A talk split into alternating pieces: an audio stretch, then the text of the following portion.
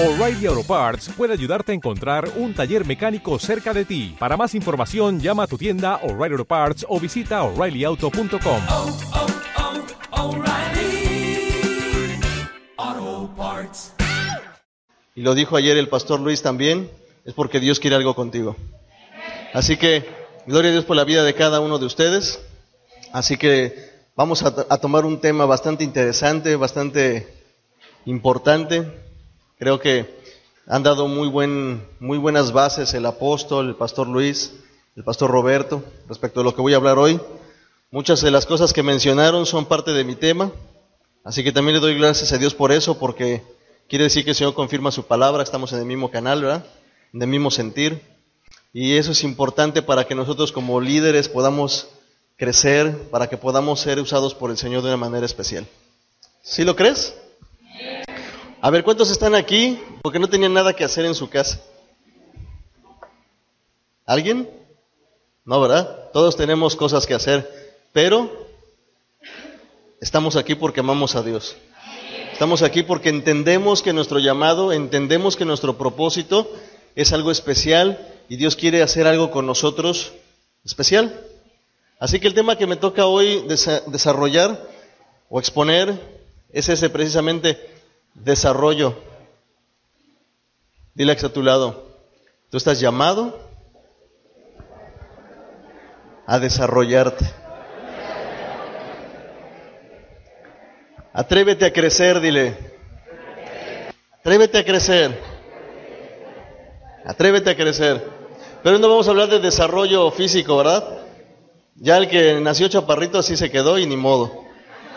A menos que oremos al Señor poderosamente y te haga crecer un poco más.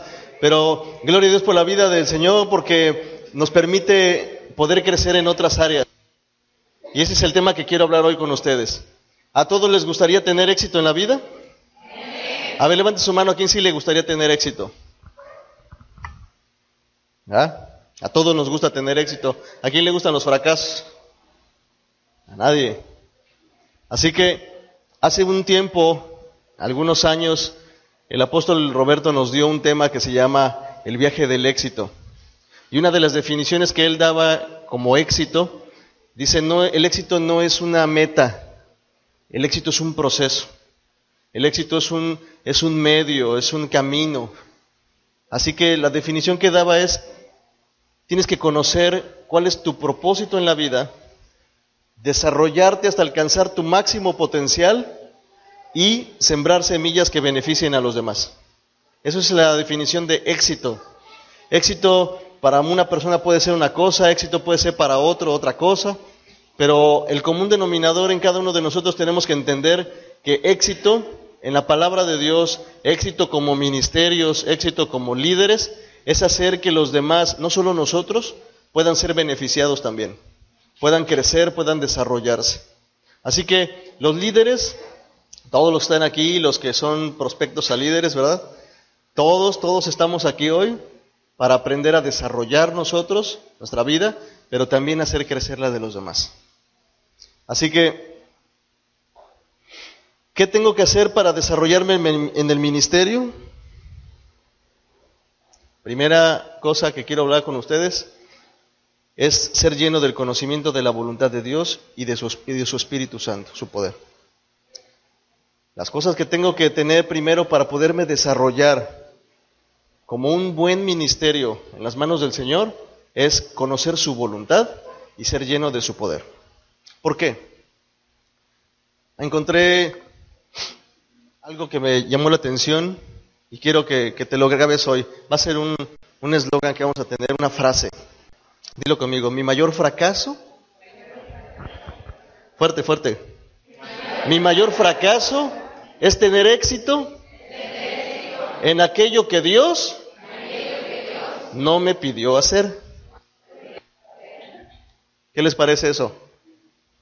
El mayor fracaso que podemos tener en la vida es tener éxito, ser una persona exitosa en aquello que Dios no nos mandó hacer. Podemos ver en la palabra de Dios que había unos profetas que decían, "Ven, tengo palabra de parte de Dios y decían que venían de parte de Dios. Dios que les dijo, esos yo ni los conozco, yo ni los mandé, yo no les dije nada. ¿Cuánta gente hoy día, cuántos ministerios tienen éxito? ¿Cuántos líderes tienen éxito en aquello que creen, que piensan ellos que Dios les mandó a hacer y Dios no les mandó a hacer nada de eso? Esa es la esencia de la frase que les dije hoy. Tener éxito en algo que Dios no te pidió que hicieras es un fracaso. Es el fracaso más rotundo que puedes tener en la vida. Por eso necesitamos tener una dirección específica y saber exactamente lo que Dios quiere de mí. ¿Te gustaría? ¿Te gustaría tener dirección específica en tu vida? Porque sin una dirección específica estamos al aire, estamos divagando, estamos dando golpes de ahogado, dicen por ahí, o patadas de ahogado. Estamos haciendo cosas y estamos desgastando nuestro esfuerzo, estamos desgastando nuestros recursos de todos los aspectos, pero sin una, un buen fruto, una buena meta, porque no tenemos una dirección, porque no tenemos un propósito definido. Así que todos anhelamos ser líderes en algo. Aunque a veces la gente decimos, no, a mí no me gustaría, la verdad es que en el corazón siempre tenemos algo de querer hacer algo, no solo para nosotros, sino también por alguien más. ¿Cuántos de los que están aquí pueden sentir en su corazón que les pesa la vida de la gente? Y en el buen sentido de decir, me duelo de la vida de la gente, me, siento que, que, algo sucede en mi vida cuando veo la vida de los demás en, en, en mal. ¿Te ha sucedido? Yo siempre dije que no quería ser pastor. Bueno, siempre dije que no quería ni servir a Dios. Y hubo un tiempo que el Señor empezó a transformar en mi corazón y yo es lo primero que le dije, Señor, si tú quieres que yo te sirva a tiempo completo, si tú quieres que yo te sirva en algún área más grande, yo estoy cómodo siendo líder, pero si tú quieres que yo te sirva y esté al frente de una congregación, yo necesito que tú pongas en mí algo especial y que yo sepa exactamente qué es lo que tú quieres para mí, porque no me quiero ver envuelto en una situación de hacer algo que tú no quieres. Y lo primero que empezó a poner en mi corazón es sentir carga por la vida de las demás, cosa que no sucedía muy frecuentemente. Empezó a poner en mi corazón un sentido de, carga en cuanto a dolerme por la necesidad de, de las otras personas. Cuando Dios empieza a poner esto en tu vida, es el momento en el que empiezas a desarrollarte de una manera esencial para el ministerio que tú vas a ejercer. ¿Sabías eso? El, pastor Roberto hablaba hace un momento sobre las capacidades que cada uno tenemos y decía es correcto tener capacidades, es bueno tener capacidades, pero no es lo único. Necesitamos desarrollar otras áreas en nuestra vida, no solamente saber, sino experimentar. ¿Cuántas veces nosotros nos sentamos a leer la palabra de Dios y la sabemos? ¿Cuántos saben, ¿cuántos saben de la palabra de Dios? A ver. Todos, ¿verdad? Porque todos aquí se supone que son líderes o están prospectos a y sabemos la palabra de Dios, pero ¿cuántos de nosotros podemos decir, yo vivo lo que aprendo de la palabra de Dios? Son cosas diferentes, ¿verdad? Ese es el desarrollo al que me quiero enfocar hoy. Porque vamos a ver qué hace Dios. Génesis capítulo 1. Génesis capítulo 1, versículos 3 al 5.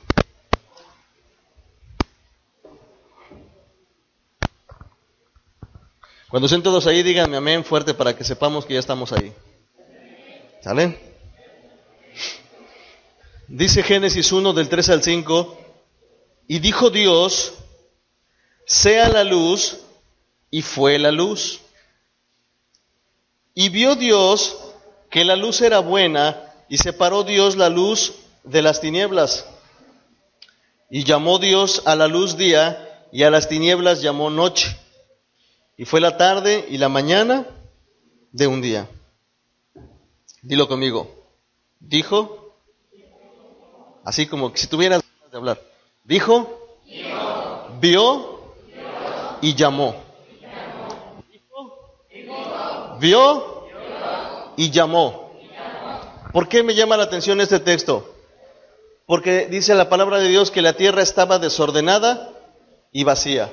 Pero Dios dijo, cuando Dios empieza a hacer algo y dice algo, empieza a observar aquello que dijo.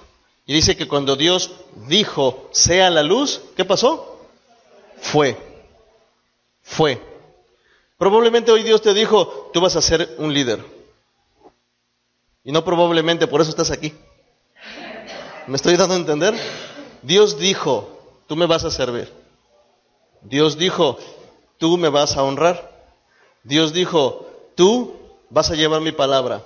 Dios dijo, tú vas a transformar la vida de la gente. Dios dijo, tú vas a desarrollarte. Y fue, por eso estamos aquí. Pero dice la palabra de Dios después, y vio.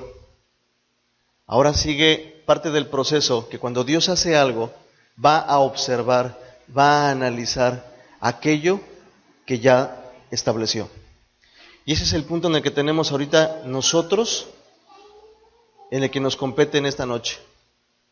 ¿Cuál es ese proceso?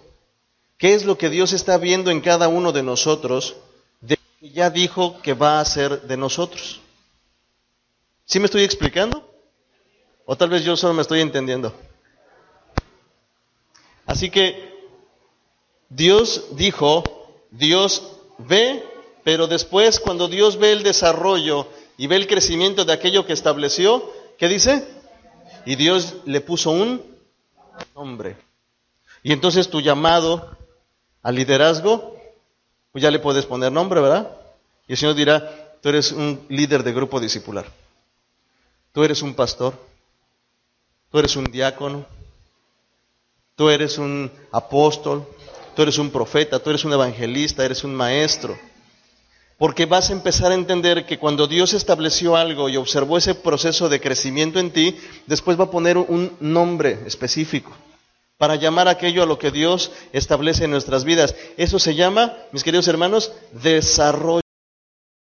Un proceso. Una planta cuando es sembrada en tierra no crece al día siguiente. Lleva un proceso, lleva un tiempo para que pueda en un momento dado rendir un fruto. ¿Te gustaría a ti rendir un fruto? ¿Qué tipo de fruto te gustaría dar? ¿Para qué sirve un fruto?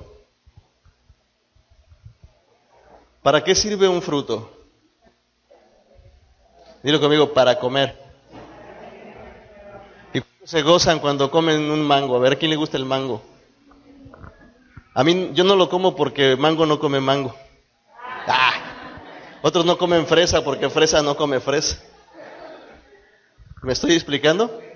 Pero ¿cuántos disfrutan una manzana, un mango, el fruto que te guste? ¿Lo disfrutamos o no? ¿Cuántos disfrutamos una naranja? Desde que la bajas y sientes el olor de aquella naranja, ¿qué pasa en tu vida? Tus sentidos empiezan a desarrollarse, tus sentidos, tus sentidos empiezan a, a sentir un placer. ¡Ay! Dices, qué rico, qué delicia es este fruto. Eso es lo que tiene que empezar a pasar en nuestras vidas con el desarrollo, con el proceso que Dios se va a establecer con nosotros a partir de esta noche que ya ha empezado, pero hoy vamos a hacer un poquito más énfasis en lo que Dios ha estado haciendo con cada uno de nosotros, en tu congregación, en el lugar donde tú estás. Va a cobrar mucho sentido lo que estamos hablando ahorita. Porque tu vida cuando se empieza a desarrollar, tu vida cuando se empieza a establecer de la forma en la que Dios dijo, es para que tú puedas producir en otros ese placer que tú sientes como cuando comes una fruta. Que la gente pueda acercarse a ti y diga, ah, qué agradable es estar Qué agradable es poder disfrutar de tus palabras. Qué agradable es poder disfrutar de tu compañía. Qué agradable es poder disfrutar de tu consuelo, de tu amor. Qué bonito es contar con tu ayuda. Qué bonito es poder contar con aquello que tú puedes depositar en mi vida para que yo pueda ser mejor. ¿Sabes qué? La vida del ministerio es una vida de sacrificio. ¿Sabías eso? La vida en el ministerio, la vida de los líderes es una vida de sacrificios.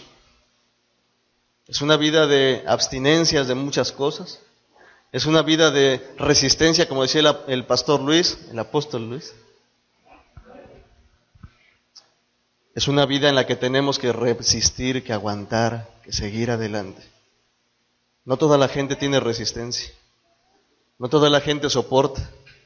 No toda la gente está dispuesta a poder prescindir de sus necesidades para darle a otro. Por eso a mí me da mucho gusto, por eso de verdad me, me place poder ver este lugar lleno, porque quiere decir que todos y cada uno de los que estamos aquí estamos dispuestos a eso. Si no, no estaríamos aquí. Yo sé que muchos vienen de trabajar, yo sé que muchos tenían otra actividad importante que hacer también, pero siempre buscan un espacio, siempre buscan un momento para poder hacer las cosas para el Señor. Yo sé que cuando te toca tu grupo discipular, tienes cosas que hacer, pero haces algo por los demás. Yo sé que cuando eres un ministro de alabanza, no solamente ensayas el día de que estás aquí, tienes que prepararte previamente. Yo sé que eso implica un esfuerzo. Yo lo sé. Pero ese es el principio de muchas, muchas cosas que vas a empezar a desarrollar en tu ministerio. Y cada día será mayor, y cada día las satisfacciones serán más grandes, y cada día la bendición de Dios, por consiguiente, será más grande. Así que, ¿qué les parece si ya terminamos de introducción? Porque ser un ministro de Jesucristo, mis queridos hermanos, es una honra y un privilegio. Un ministro de Jesucristo no se nombra nada más así, señalando. Para ser ministro de Cristo es porque Él te escogió, es porque Él te llamó, es porque Él te estableció, es porque Él te va a desarrollar y es porque Él te va a poner un nombre. Por eso es un privilegio, por eso es una honra. Miren, ¿cuál es mi responsabilidad como un ministerio? Vamos a a terminar nuestra introducción con esto. Efesios 4, capítulo 11.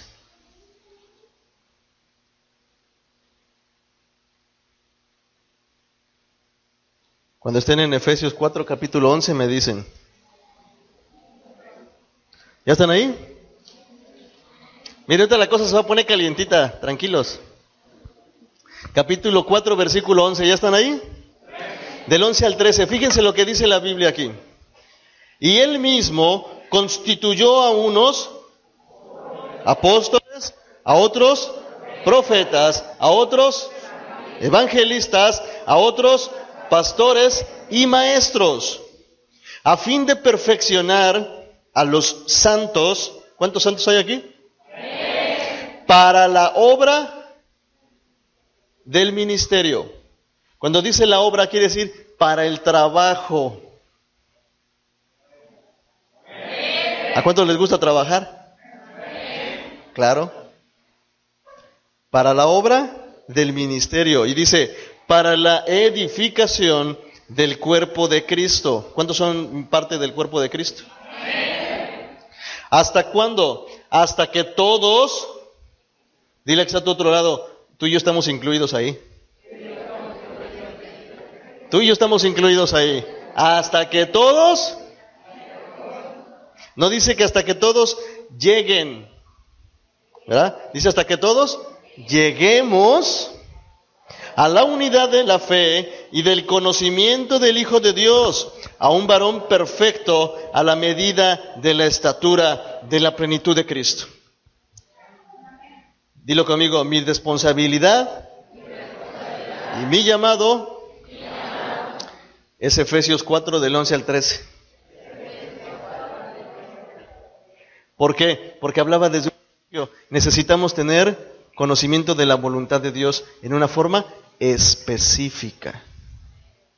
Y la Biblia aquí es perfectamente específica y clara. Tú y yo vamos a ser desarrollados en el ministerio, en cualquier área que nos corresponda estar, para poder llevar a la congregación y primero también a nosotros mismos a la unidad de la fe, a la edificación del cuerpo de Cristo. Esa es nuestra tarea esencial, esa es nuestra tarea primordial como ministros de Jesucristo. Nuestra tarea como ministros de Jesucristo no es solamente tener a cargo un grupo discipular, no es solamente dar un tema, no es solamente cantar una alabanza, no solamente es danzar, no solamente es eso, es parte de ello. Pero lo importante es que a través de lo que tú hagas eh, aprendas a desarrollar a otros. Esa es tu tarea, esa es la mía. Pero para poder desarrollar a otros, ¿quién crees que es la primera persona que debes desarrollar? A mí mismo. Para que yo pueda empezar a desarrollar a otros, mi vida tiene que ser una vida de desarrollo. Para que yo pueda empezar a establecer en otros la unidad de la fe, necesito empezar por mí. Para que yo pueda empezar a edificar a otros, necesito edificarme a mí mismo. Y es precisamente en este punto donde muchas veces no entendemos cuáles son esas áreas que nosotros tenemos que desarrollar para poder crecer. Así que te quiero hablar de tres áreas que comprenden al ser humano. Vamos a hablar del desarrollo intelectual. Vamos a hablar del desarrollo emocional y el desarrollo espiritual. Intelectual, emocional y espiritual. Porque muchas veces pensamos que cuando el Señor Jesús nos ha llamado, cuando nos ha puesto a una tarea, ya la hicimos. Eso es todo lo que necesitamos en la vida. Mucha gente deja de cultivarse en, en, las demás áreas y descuida aquellas y piensa que solamente lo espiritual es lo único que debe de prevalecer en su vida y que es lo único que lo debe de guiar. Piensa que es lo único que tiene que ser en él y no es así. La palabra de Dios está llena de muchos textos al respecto. No quise dar tantos, pero quisiera que, veamos una, cosita específica en, Hechos capítulo 7, cap, versículo 22. Hechos 7, 22. Vamos a ver qué dice la Biblia aquí.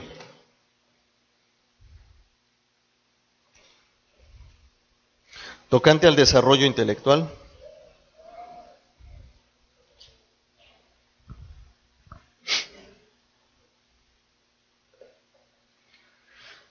¿Ya estamos ahí? Dice el versículo 22. Y fue enseñado Moisés, ¿en cuenta? En toda, en toda la sabiduría de los egipcios. Y era Moisés como poderoso en sus palabras y obras. ¿Tú eres poderoso en tus palabras y obras? ¿Eres tan poderoso cuando actúas como cuando hablas? ¿Somos tan poderosos cuando decimos algo y así de esa misma forma actuamos? Miren, parte del desarrollo intelectual quiere decir que Moisés fue enseñado en una sabiduría especial. Nosotros tenemos que aprender a desarrollarnos en el área intelectual también todo lo que tú has vivido es para tu desarrollo. Si tuviste la oportunidad de estudiar una carrera, Dios quiere usar esa precisamente esa capacidad que tienes para su obra. Pero mucha gente piensa que como ya tiene un título, ya la hizo. Ya se terminó ahí. Y no, sigues cultivándote, sigues preparándote, sigues actualizándote. Cuando tú llegas al conocimiento de Cristo, tienes que desarrollar también esa parte intelectual. No solamente leas Biblia, lee libros diversos, lee de cultura de diferente índole, ve programas de cultura, ve programas de música, de la que no te guste. Mucha gente, bueno, si me preguntas a mí, a mí no me gusta la ópera. Y la única vez que fui a la ópera, ni me acuerdo. Bueno, recuerdo que yo fui, pero ya no me acuerdo hasta que me hablaron y tuvimos que salir.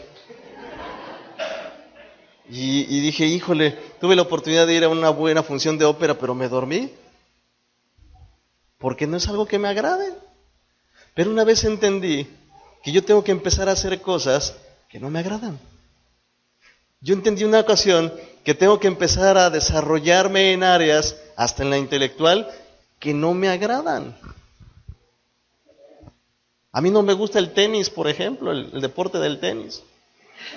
Pero cuando fue el abierto de Estados Unidos, ahí estaba sentado. Y esta mi esposa me dice, ¿estás viendo tenis? Sí. Y se acercó y me tocó la frente, ¿te sientes bien? Le digo, sí. ¿Y qué haces viendo? Pues porque tengo que aprender un poquito sobre esto, porque resulta que hay un hermano que le gusta mucho el tenis, pero anda un poquito así como que desviado en muchos aspectos. Y la única manera que he visto y que he encontrado que a él le gusta platicar es del tenis. Y pues mínimo me voy a documentar un poquito sobre el tenis para tener una plática con él y por ahí meterle la guadaña. ¡Sas! Darle una estocada. Ese va a ser el pretexto, pero me va a escuchar. ¡Ah!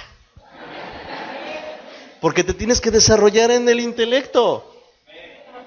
Lee libros de muchas cosas. No solamente leas Biblia. Di al que está sentado en tu silla, dile, ¿mi mismo? Al que está sentado en tu silla, ¿mi mismo? Necesito desarrollarme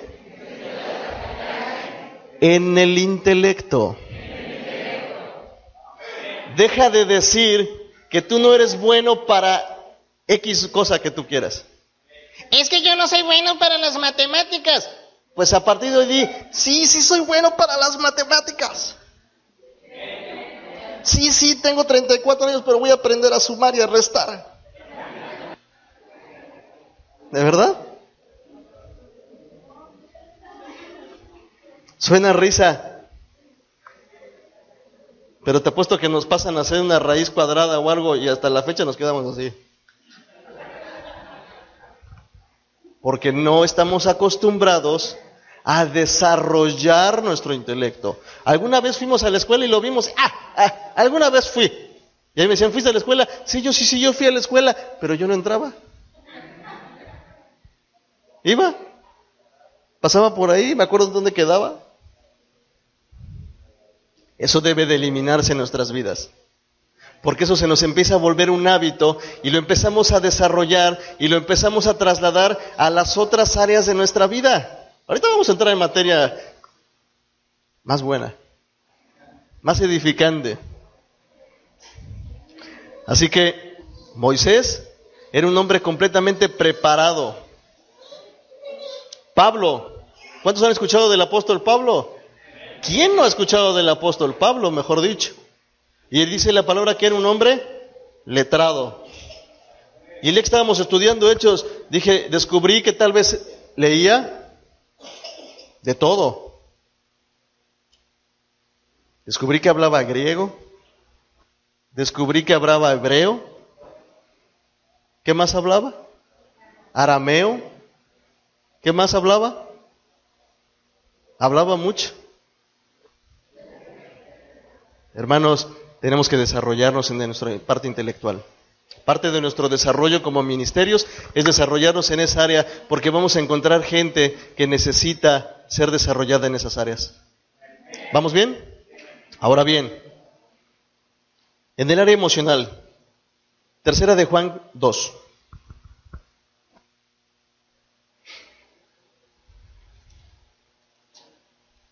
Tercera de Juan 2. Si le preguntas al de lado, ¿hay tercera de Juan? Necesitas desarrollarte en esa área. No solo había Juan, no, hasta ahí hay tercera. Tercera de Juan 2 dice, amado, yo deseo que tú seas prosperado. ¿En qué? En todas las cosas y que tengas salud ¿A cuánto les gustaría ser prosperados en todas las cosas y tener salud? Y ahí está la cláusula, así como prospera tu alma. ¿Y por qué será que no estoy prosperado en todas las cosas y no tengo salud? Porque no has aprendido que tu alma prospere. Por eso estamos hoy aquí, para que aprendamos a desarrollarnos en el área emocional también, en el alma, en esa parte del alma. Vamos a ver, les voy a dar tres cosas. Para poderme desarrollar en el área emocional, necesito aplicar las tres R's. Primera R, necesito romper el temor y ser libre. Primera de Juan 4:18. Ahí está cerquita. Primera de Juan 4:18 dice, en el amor no hay temor sino que el perfecto amor echa fuera el temor, porque el temor lleva en sí castigo, de donde el que teme no ha sido perfeccionado en el amor. Para que yo pueda empezar a desarrollar en el área emocional mi vida, necesito romper con el temor. ¿Cuántas veces le hemos tenido temor a algo? Ay, nadie tiene temor. Ay, hasta me sentí raro porque yo sí le tengo temor a varias cosas, algún momento. ¿Alguna vez le han tenido temor a algo? Necesitamos romper el temor en nuestras vidas, porque si, si, hemos entendido que el Señor nos llamó, si hemos entendido que tenemos la presencia de Dios en nosotros, el temor ya no es algo que debe permanecer en nosotros. El pastor Roberto hablaba hace un momento de disposición. Rompe el temor. Muchas veces la gente está dispuesta y levanta la mano, pero tiene temor a emprender algo. ¿Cuánta gente tiene temor de emprender algo diferente en su vida? ¿Cuánta gente tiene temor de emprender una nueva etapa aún en el conocimiento de Dios? Ah, es que como quisiera poder servir al Señor, pero tengo temor de entrar al liderazgo. Ay, es que tengo temor de tener que leer la Biblia. Tengo temor de fallar. Tengo temor, tengo temor. Porque la vida de la gente muchas veces está atorada con el temor. Por eso nuestra primera R que tenemos que aplicar es romper el temor. Dilo conmigo, hoy necesito romper el temor en mi vida. ¿Cómo rompo el temor? Con el perfecto amor, con el amor de Dios. Así que hoy dilo, Señor, hoy, hoy, hoy decido en mi vida, hoy decido en mi corazón romper con aquello que me ha estado estorbando para poder servirte. Señor, hoy quiero ser mejor músico. Ay, pero me da temor que me vaya yo a equivocar y la gente la vea y se vaya a reír de mí. Pues ese día te paras y le dices, en el nombre de Jesús hoy rompo con el temor. Y si se me rompe una cuerda, no importa, yo voy a seguir. Y si se me rompe una baqueta, no importa, sigo con esto y le pego un saco en la mano. Pero tengo que eliminar el temor. El día que te pongan como líder de grupo discipular, aviéntate. Aviéntate. Rompe con el temor. El temor se rompe con la acción. El temor se va a romper cuando empieces a hacerlo. El temor, ¿sabes qué? Es algo que está viviendo aquí en nuestra cabeza. Ayer me pasó algo muy, muy chistoso. Fuimos a cenar y de repente una pareja que estaba sentada a, a nuestro lado, volteamos y hago así y sobre su playera había una araña mirándole en la espalda. Y yo mucho tiempo le tuve temor a las arañas. Y dije, se la voy a matar, se la voy a matar. Y agarré una servilleta y le digo, joven, no te muevas, no te muevas. Pero dentro de mi mente, quiero confesarlo, hoy me voy a ministrar con ustedes. Mejor dicho, ustedes me van a ministrar a mí. En mi mente se creó una fantasía, pero yo veía como la araña me comía. Y yo decía, tengo que vencer el temor de esto. Y agarré la servilleta y que le pego, pero fuerte. O sea, se escuchó el chavo. Porque en mi mente yo dije, si no le doy bien, capaz que se levante y me pica. Después me mando ahí trepando a las paredes y cosas así. No, no quiero eso. Como el temor con algo tan pequeño se puede manifestar. De todos le pegué al muchacho y luego observo la servilleta y no estaba ahí. Y peor me puse nervioso. Estaba en el piso y ya la maté. Pobre muchacho. Es la primera vez que alguien me agradece que porque le pego. Hermano, tienes que romper el temor en tu vida y tienes que ser libre. Por eso el Señor Jesucristo vino a nuestra vida para hacernos libres de ataduras, libres de conflictos existenciales, libres de conflictos emocionales, de pensamientos, libres de un montón de cosas que han estado atando nuestra vida desde pequeños. Libres de un montón de conceptos que nosotros mismos hemos levantado contra, contra de nosotros y contra del Señor. Señores que yo no puedo, señores que yo no soy capaz, señores que yo no puedo con esto, con aquello, rómpelo, rómpelo, porque Isaías 61 dice que el Espíritu de Jehová está sobre mí y dice, ya ha venido, ¿para qué? Para dar libertad a los cautivos, para romper, para dar apertura a los presos. ¿Me estoy explicando? Él ha venido a traer libertad a tu vida para que tú puedas desarrollarte como un ministerio ejemplar en sus manos. Así que rómpete, ¿verdad? Todo el temor que haya en tu vida. Segunda R, tienes que renunciar a algo muy importante, a tu viejo hombre. Y es lo que nos dice Efesios 4 del 22 al 24. Dice que desechemos de nosotros el viejo hombre que está viciado conforme a los deseos engañosos y que nos revistamos del nuevo, que es creado según Cristo, ¿verdad? Así que tienes que romper, y tengo que romper en mi vida con el viejo hombre, tengo que renunciar a él. Deja esos vicios, deja esas manías, deja ese tipo de cosas que el viejo hombre trae arrastrando todavía a tu vida. ¿Sabes? Una de las cosas de viejo hombre que yo traía era el enojo. Siempre me enojaba por cualquier cosa. Y cuando empecé a estar en el ministerio, me enojaba más. Porque decías que la gente no funciona, es que la gente no reacciona, es que la gente... Y siempre era la gente, la gente. Pero no entendía que lo que, que estaba mal era yo, porque ese viejo hombre seguía todavía en mi vida. Por eso tenía que renunciar a él.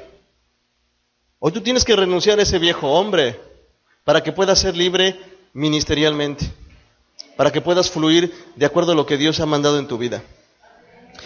La tercera es recibir. Recibir. Segundo de Corintios capítulo 1, versículos del 3 al 5. Segunda de Corintios 1 del 3 al 5. Dice así. Bendito sea el Dios y Padre de nuestro Señor Jesucristo, Padre de misericordias y Dios de toda consolación, el cual nos consuela en todas nuestras tribulaciones, para que podamos también nosotros, ¿qué dice? Consolar a los que están en cualquier tribulación por medio de la consolación con que nosotros somos consolados por Dios. Porque de la manera que abundan en nosotros las aflicciones de Cristo, así abunda también por el mismo Cristo nuestra consolación. Para que tú puedas desarrollarte en el área emocional, también necesitas dejarte consolar. Hay gente que no se deja consolar, ¿sabías eso? Hay gente que no está dispuesta a recibir el consuelo de otra persona. Hay gente que no está dispuesta a abrir su corazón para que su vida pueda ser sanada. Y se encierran porque piensan que pueden ser dañados, porque piensan que les pueden volver a herir, porque piensan que puede suceder muchas cosas en ellos. Pero la palabra de Dios dice aquí que nosotros tenemos que dejarnos, tenemos que abrir nuestro corazón, dicho de otra forma, para que la presencia de Dios pueda realmente consolarnos. Probablemente traemos una emoción atorada desde hace muchos años. Déjate consolar por Dios. Probablemente traes atorado el corazón porque nadie te amó. Déjate que el Señor llene ese corazón de amor y te consuele en esa área, porque en un momento dado alguien va a llegar a tu vida y tú vas a tener que consolarlo a él. Y tú tienes que experimentar lo que es el consuelo de Dios para que puedas ser libre en esa área. Y estoy tocando del amor, ¿no? Del rechazo, pero pónganle área, hay muchas. Cada uno de nosotros sabemos perfectamente bien cuáles son las áreas en las que necesitamos el consuelo de Dios. Así que rompe con el temor, renuncia al viejo hombre y recibe el consuelo de Dios. ¿Vamos bien? Ahora miren, en el área espiritual, que es el que me quería enfocar un poquito más. Para poderme desarrollar en el área espiritual, tengo que hacer cinco cosas primordiales. Voy a dar un poquito más rápido este, este paso porque ya lo habló el Roberto, ya lo habló el pastor Luis anteriormente. Pero punto número uno, para que mi espíritu pueda desarrollarse de una manera correcta, como Dios quiere, lo primero que tiene que pasar es que yo tengo que amar a Dios. Lucas 10, 27 dice, amarás al Señor tu Dios con todo tu corazón, con toda tu alma y con todas tus fuerzas. Para que yo pueda desarrollarme en el área espiritual, lo primero que tiene que suceder en mi vida es desarrollar amor por Dios. ¿Lo amamos? ¿Estamos dispuestos a obedecer a Dios en circunstancias difíciles? ¿Estamos dispuestos a amar a Dios en circunstancias incómodas tal vez para nuestra vida? Cuando empecemos a manifestar ese amor hacia Él y estemos dispuestos a renunciar tal vez a nuestra comodidad, podremos empezar a decir, amo a Dios. Cuando empecemos a obedecer a lo que Dios quiere para nosotros, podré decir, amo a Dios.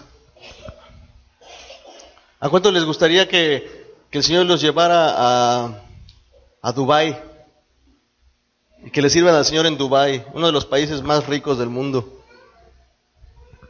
No sé, a Canadá, Italia. ¿A cuánto les gustaría Suiza? ¿A nadie? ¿Y qué tal si te dice, te tengo un llamado y tú en tu mente dices, ah, sí, Suiza, los Alpes suizos? Y dice, te voy a llevar a Suiza. Y tú dices, sí, y te dice, Suizantún, Suizantún. Y tú te imaginabas los Alpes, ¿no? Ah, no, allí no. ¿Será que podemos decirle eso? No. ¿Estamos dispuestos a amar a Dios por sobre todas las cosas? ¿Aún estás dispuesto a amar a Dios por sobre de ti mismo? Número dos. Para poder desarrollarnos espiritualmente, necesito ser guiado por el Espíritu de Dios. Romanos 8:14 dice, porque los que son guiados por el Espíritu de Dios, esos son hijos de Dios. ¿Cuántos son guiados por el Espíritu de Dios? ¿Cuántos pueden decir realmente, yo soy hijo de Dios? ¿Y ahora nadie dice nada? A lo mejor no son guiados por el Espíritu de Dios. ¿Cuántos son hijos de Dios? ¿Cuántos son guiados por el Espíritu de Dios? Hace rato veíamos cuando hablaba a Felipe, ¿no? Dice, y un ángel se le presentó a Felipe y le dijo, ve. ¿Y qué hizo Felipe? Fue. Probablemente Dios te llamó. Estoy poniendo un ejemplo, ¿eh? No quiere decir que desee eso para nadie. Pero en el caso de Esteban, ¿cuál era su llamado? ¿Cuál era el propósito de Dios para Esteban? Ser el primer mártir. Y a través de su vida, impactar la vida del apóstol Pablo y la de todos y cada uno de los que estamos hoy aquí. Impactar la vida de la iglesia primitiva y que a través de ello la iglesia pudiera cobrar más fuerza, más ímpetu. A veces pensamos que lo que Dios hace en nuestras vidas es una tragedia, es una calamidad y que Dios ya no me ama. No te confundas, probablemente ese es el propósito de Dios para tu vida. Por eso dije, ¿estás dispuesto a amar a Dios aún sobre todas esas cosas? ¿Estás dispuesto a ser guiado por el Espíritu de Dios? ¿Quién llevó a Jesús a ser tentado al desierto? ¿Satanás? No, fue el Espíritu Santo. Y el Espíritu Santo tomó a Jesús y lo llevó al desierto para ser tentado. Probablemente lo que estás viviendo hoy es parte de la voluntad de Dios para que tú seas desarrollado en esta área, para que aprendas a ser guiado por el Espíritu de Dios. Número tres, tenemos que vivir una vida de fe. Una vida de fe. La vida de fe quiere decir que comenzó nuestra vida con fe, tenemos que vivir con fe y termina en fe. Porque sin fe, dice la palabra, es imposible agradar a Dios. Y un ministro que no tiene fe, ¿cómo le podemos decir? Es como un taco de tripa pero frío. Es rico pero frío. ¿Quién ha comido caldo de res ya cuajado, ceboso? Pero no deja de ser caldo de res, ¿estamos de acuerdo? Tú puedes decir, ah, soy líder, siempre estás más cuajado que un caldo de res. Todo gelatinoso, todo guango, todo débil feo, sin sabor. Por eso necesitamos una vida de fe. Señor, yo, yo tengo fe que a pesar de que las circunstancias son difíciles, que a pesar de que tal vez mi grupo no me quiere, porque amaban más a mi, al otro líder, ¿no? Pero yo tengo fe que tú me puedes ayudar a través de ellos, Señor. Yo sé que tú me vas a ayudar a que esa gente pueda ser desarrollada a través de mi vida, porque sabes qué? Tienes que tener fe en que Dios va a usar tu vida para poder capacitarla de otros. Tú siempre tienes algo que ofrecer para los demás. El gran problema es que muchas veces pensamos que ya lo sabemos todo, pensamos que tal vez ya nadie nos puede enseñar nada. Eso es una mentira. Siempre, toda la gente, en cualquier lugar, en cualquier momento, puede enseñarnos algo. Así que ten fe en que tu vida, aunque no haya sido tan ilustre, aunque no hables tan bien, aunque nunca te hayas parado enfrente de un auditorio, aunque a lo mejor la gente no sepa ni quién eres, ten fe en que Dios va a usar tu vida para desarrollarla de otros. Esa es una vida de fe. Amén. Dar un aplauso al Señor fuerte. Gloria a Dios. Para los que toman nota, la vida de fe estamos basándonos en Romanos 1.17 y Hebreos 10, 38 al 39. Léanlo en su casa con calma.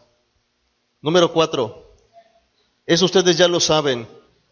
Tenemos que tener instrucción de la palabra de Dios, porque eso va a traer orden y dirección a nuestra vida. Yo sé que todos aquí están instruidos en la palabra de Dios y no, no estarían aquí. Pero ¿sabes qué? Desarrollate más, desarrollate más, desarrollate más. Cada vez más. Pastor, ya leí la Biblia diez veces. ¡Uy, aleluya! ¡Qué bueno, te felicito! Ahora léela otras. Pero yo me las en todas las versiones existentes y hasta las paráfrasis. Gloria a Dios, qué bueno. Se ve que te has desarrollado en lo intelectual.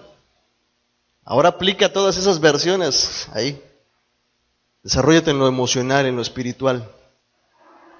Así que ese punto yo sé que lo sabemos bien. Quiero cerrar el punto de espiritual con este que considero que es, una, es un punto en el que muchos, muchos, muchos ministros, muchos líderes, es su punto de quiebra.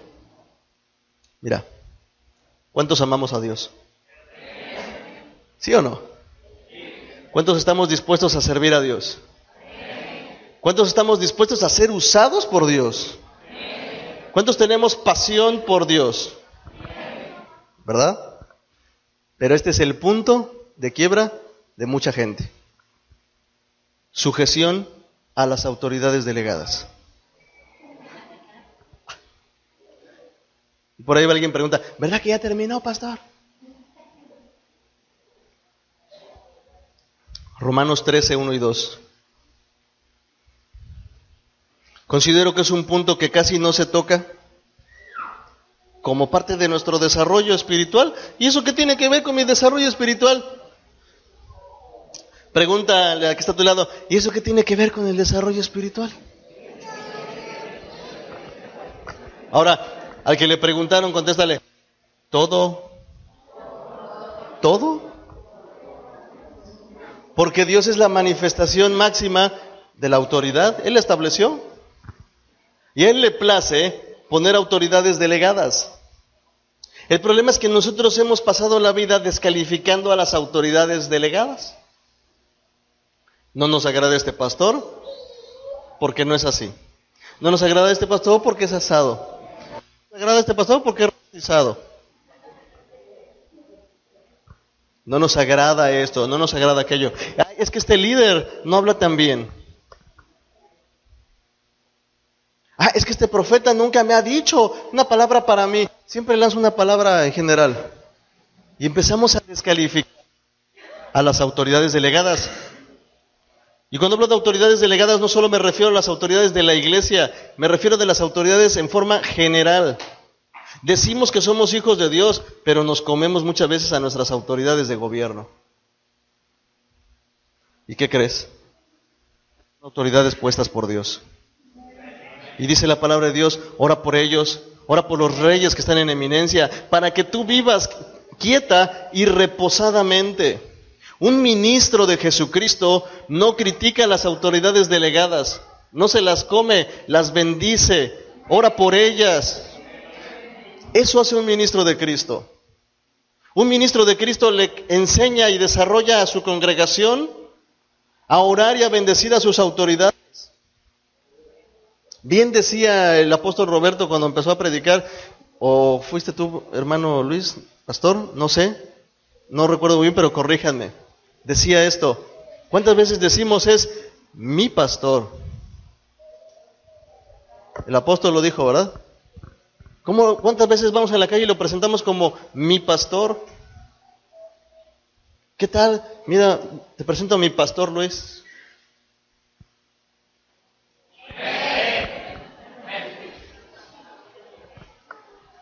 Una vez iba en la calle con el anciano de la iglesia en Chetumal y lo presenté, digo, le presento a mi anciano. Como que fue algo confuso. A su anciano. Y a mí qué me importa que la gente se confunda, es mi anciano. Pero yo soy su pastor. ¿Cómo está ese asunto? Pero porque lo considero como parte de mí, porque somos del mismo cuerpo. Y eso es honrar a tus autoridades delegadas. No, tiene que ver que las honres a las que están arriba de ti, honra también las que están debajo de ti. Las que tú has establecido como autoridades en la iglesia, a los ancianos, a los diáconos, honralos. ¿Cuántas veces entramos por la puerta y el, el diácono nos dice, hermano, bienvenido, buenas tardes, buenos días, tome este lugar? No quiero. No me place. ¿Despreciamos las autoridades delegadas? Hermano, si es tan amable de levantar sus pies. Él es la autoridad en ese momento, está trapeando. Así esos extremos. Para poder desarrollarnos en el área espiritual tenemos que tener una comprensión muy clara de las autoridades que Dios ha puesto. Dios nunca hace algo, bueno, sí lo hace, pero la mayoría de las veces, el 99.99% de las veces, utiliza gente para hacer algo. Desarrollate en la sujeción para tus autoridades. ¿Te gustaría ser una autoridad delegada? Desarrollate y respeta a tus autoridades delegadas. Aprende a estar bajo sujeción de las autoridades delegadas para que el día que te toque a ti estar en sujeción o estar en autoridad, tú puedas ser una buena autoridad delegada. Hace en la mañana hablaba con el apóstol Roberto y cuando la primera vez que llegué a la iglesia, él me decía, Marco, te invito a que ayunes. Yo le decía, sí. iba, ¿qué, qué voy a andar ayunando? Y antes de llegar a la iglesia me iba a comer mis tacos y mis garnachas. Y le decía, póngale mucha cebolla. Para que cuando yo llegue y me pregunte el pastor, ¿cómo estás? Y le diga, bien. Nunca me preguntó.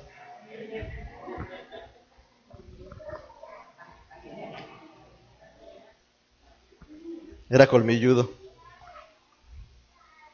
¿Dónde ayuna? ¿Hora? Sí. Qué onda, hora. Decimos que sí muchas veces, pero a las espaldas despreciamos. Luego en el ministerio yo a veces pregunto, ¿por qué este es tan rebelde? Le digo que esto y no quiere. Ah, ya me acordé, Señor. Porque muchas veces nosotros hemos sembrado eso. Aprendamos hoy, hermanos. Pidámosle perdón al Señor por todo esto. Y digámosle, Señor, perdón porque no he sabido sujetarme a tus autoridades. A mí no me importa, Señor, si, si me place a mí o no que, esté ahí. Tú lo pusiste ahí por una razón. Y mi deber es respetarlo, mi deber es honrarlo, mi deber es levantarlo, mi deber es orar por él, mi deber es ayudarlo a desarrollarse también él en su ministerio. Dice la palabra de Dios que nosotros tenemos que sujetarnos a nuestras autoridades y orar por ellas. Y voy a agregar algo. Pórtate bien con ellas. Dice la Biblia, para que hagan las cosas con gusto, no quejándose.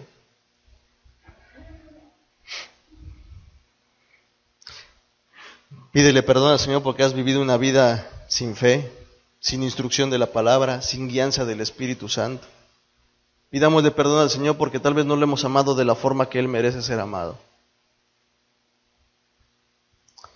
Para que nosotros podamos ser excelentes ministros de Cristo, necesitamos desarrollarnos en todas estas áreas. ¿Y sabes cuánto dura este desarrollo? Toda la vida. Y es con el propósito de que tú bendigas a otros. Desarrollate toda tu vida con el propósito de bendecir a los demás. Probablemente a veces la gente va a querer pasar encima de ti. Dice el apóstol Pablo, como no teniendo nada, pero poseyéndolo todo. Dice el apóstol Pablo, parece como que, quiero parafrasear esto, yo creo que él decía, la gente la cree que no me doy cuenta, pero sí me doy cuenta de lo que hacen.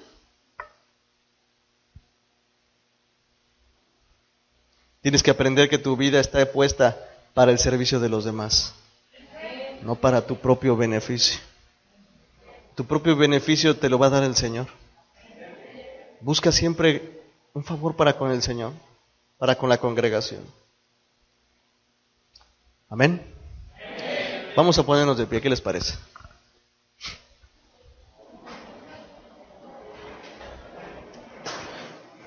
Cuando leemos en la palabra de Dios sobre el apóstol Pedro, la gente tenía una impresión de él y decía, ¿cómo es posible que este hombre, siendo del vulgo, cómo es posible que esta persona, siendo del vulgo y letrado, sepa tanto, haga tantas cosas tan impresionantes? Porque era una persona que se dedicó a desarrollar su vida en lo intelectual, en lo emocional y principalmente en el área espiritual. Se dejó guiar por el Espíritu de Dios. Así que yo te invito hoy esta noche, mientras ministra el, el anciano Esteban, cierra ahí tus ojos donde tú estás. Levanta tus manos y dile, Señor Jesús, en esta noche yo quiero pedirte perdón por todas aquellas ocasiones que no he sido sabio contigo. Perdóname la falta de amor. Perdóname, Señor, tu falta de dirección de tu Espíritu Santo. Perdóname por no buscar de tu palabra. Y perdóname también por no aprender a respetar tus autoridades. Hoy entiendo que mi vida es para poder edificar, para poder desarrollar la vida de mucha gente dentro de tu congregación. Dame la sabiduría y el entendimiento necesarios para desarrollarme de una forma ejemplar. Hoy recibo toda tu bendición. Hoy recibo tu consuelo. Hoy recibo tu gracia. Y hoy recibo ese honor y ese privilegio que tú me brindas de ser un ministro tuyo. Dame sabiduría e inteligencia para honrar el ministerio y la posición en la que puesto. Yo te bendigo, Padre. Yo te bendigo, Señor. Y te doy gracias. Que si estoy aquí es para que mi vida sea usada para bendecir a los demás. Ayúdame a tener esto muy claro. Que mi vida es para tu servicio, no para el mío. Tú eres el Señor, no yo. Te doy gracias. En el nombre de Jesús. Amén. ¿Cuánto le damos un aplauso Señor?